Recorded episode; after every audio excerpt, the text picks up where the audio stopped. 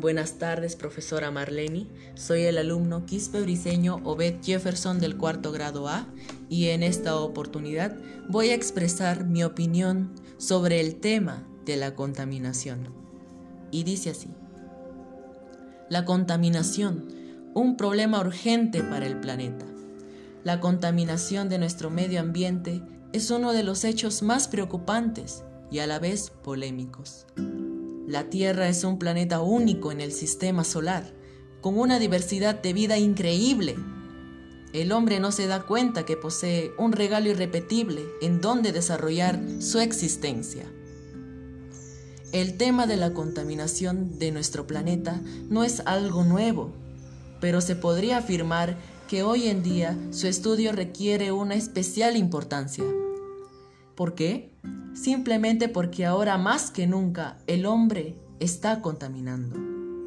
Varios estudios realizados por expertos han demostrado que la contaminación del aire, del suelo y del mar en los últimos 100 años ha sido mayor que lo producido en varios ciclos de la historia. Una de las principales causas de la contaminación es el uso de combustibles fósiles, su liberación hacia la atmósfera produce un exceso de material particulado, PM10 y PM2,5, y de gases de efecto invernadero, como el dióxido de carbono, los óxidos de nitrógeno y los óxidos de azufre producidos por los automóviles, industrias o fábricas, por la forma de cocinar de las personas de bajos recursos, entre otras. Pero esto trae consecuencias lamentables como problemas respiratorios en las personas, extinción de especies, flora y fauna, déficit económico y la mala calidad del aire. Otra de las conocidas consecuencias es el fenómeno conocido como cambio climático.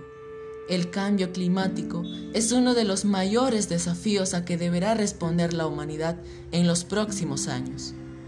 Incremento de las temperaturas, deshielo de los glaciares, multiplicación de las sequías y de las inundaciones. Todo apunta a que el cambio climático ha comenzado. Los riesgos son inmensos para el planeta y las generaciones futuras, lo que nos obliga a actuar de forma urgente.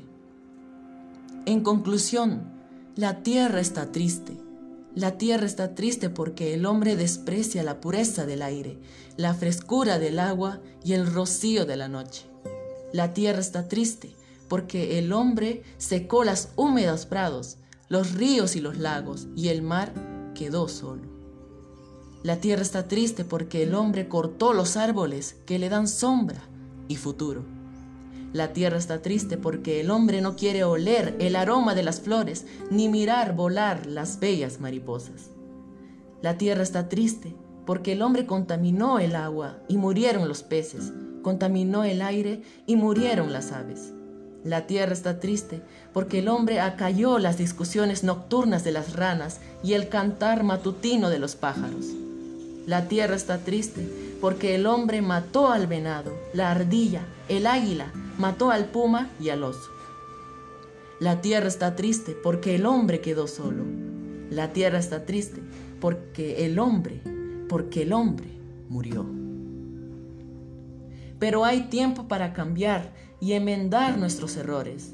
Podemos tomar la iniciativa de aplicar las tres R's, reutilizar, reducir y reciclar, y elaborar carteles para que las personas tomen conciencia y tomen postura ante el cuidado de nuestro ambiente.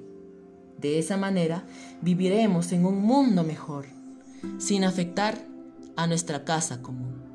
Gracias.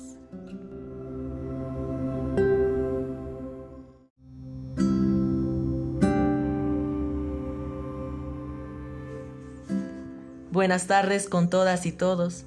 Soy el alumno Quispe Briseño Obed Jefferson del cuarto grado A. Y en esta ocasión les presento mi podcast, la reflexión sobre la práctica de actividad física y los hábitos saludables. Es muy claro que el ejercicio físico nos proporciona bienestar en nuestro cuerpo y mente y nos ayuda ante el manejo de nuestras emociones. Por lo tanto, establecer unos hábitos de vida saludable contribuirá positivamente en el crecimiento y fortalecimiento del cuerpo y de la salud mental. Por este motivo es recomendable incluir la actividad física en nuestra vida. Y qué mejor que la familia para motivarnos y darnos la oportunidad de que jueguen y de que conozcan el gran abanico de deportes que se pueden realizar e invitarles a que lo practiquen. Realizar ejercicio físico con la familia puede despertar la inquietud y la curiosidad por el mundo del deporte. Si bien muchas de las personas en general, incluido a nosotros, realizábamos las siguientes actividades. Dar un paseo en bicicleta o patineta, organizar una excursión por la montaña, ir caminando a la escuela o instituto, jugar un partido de baloncesto o de fútbol en el parque, salir a nadar por el mar, practicar running, jugar al vóley en la playa, entre otras. Como vemos, fueron actividades sencillas y al alcance de todos, donde se potenciaba la cohesión familiar y las relaciones sociales, y al mismo tiempo se desarrollaba la coordinación y el equilibrio, lo que se conoce como motricidad gruesa. Pero ante la llegada de la pandemia, muchas de las personas dejaron a un lado la actividad física por género, el 23.4% de los hombres y el 31.7% de las mujeres no realizan actividad física. Los principales motivos de la población inactiva físicamente y que nunca ha practicado actividades físico-deportivas son la falta de tiempo, 40.5%, cansancio por el trabajo, 19.3%, pereza, 18.4%, y problemas de salud, 16.1%. Así que por favor, dejemos a un lado a la pereza, a la vergüenza, a la ociosidad y tomemos la iniciativa de realizar diversos tipos de actividades físicas, ya sea de flexibilidad, de fuerza, de resistencia aeróbica y de coordinación. Podemos realizar estos ejercicios durante la cuarentena. Saltar la cuerda, realizar sentadillas, realizar flexiones, realizar abdominales y bíceps. Tomemos conciencia de que la actividad física ayuda a prevenir enfermedades como el estrés, la ansiedad, tipos de cáncer, obesidad, etc. No nos olvidemos de comer frutas, verduras, lácteos, menestras, tubérculos, carnes y frutos secos.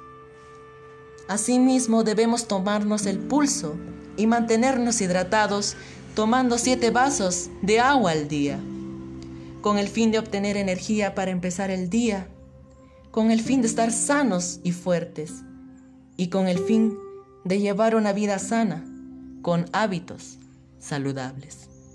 Gracias.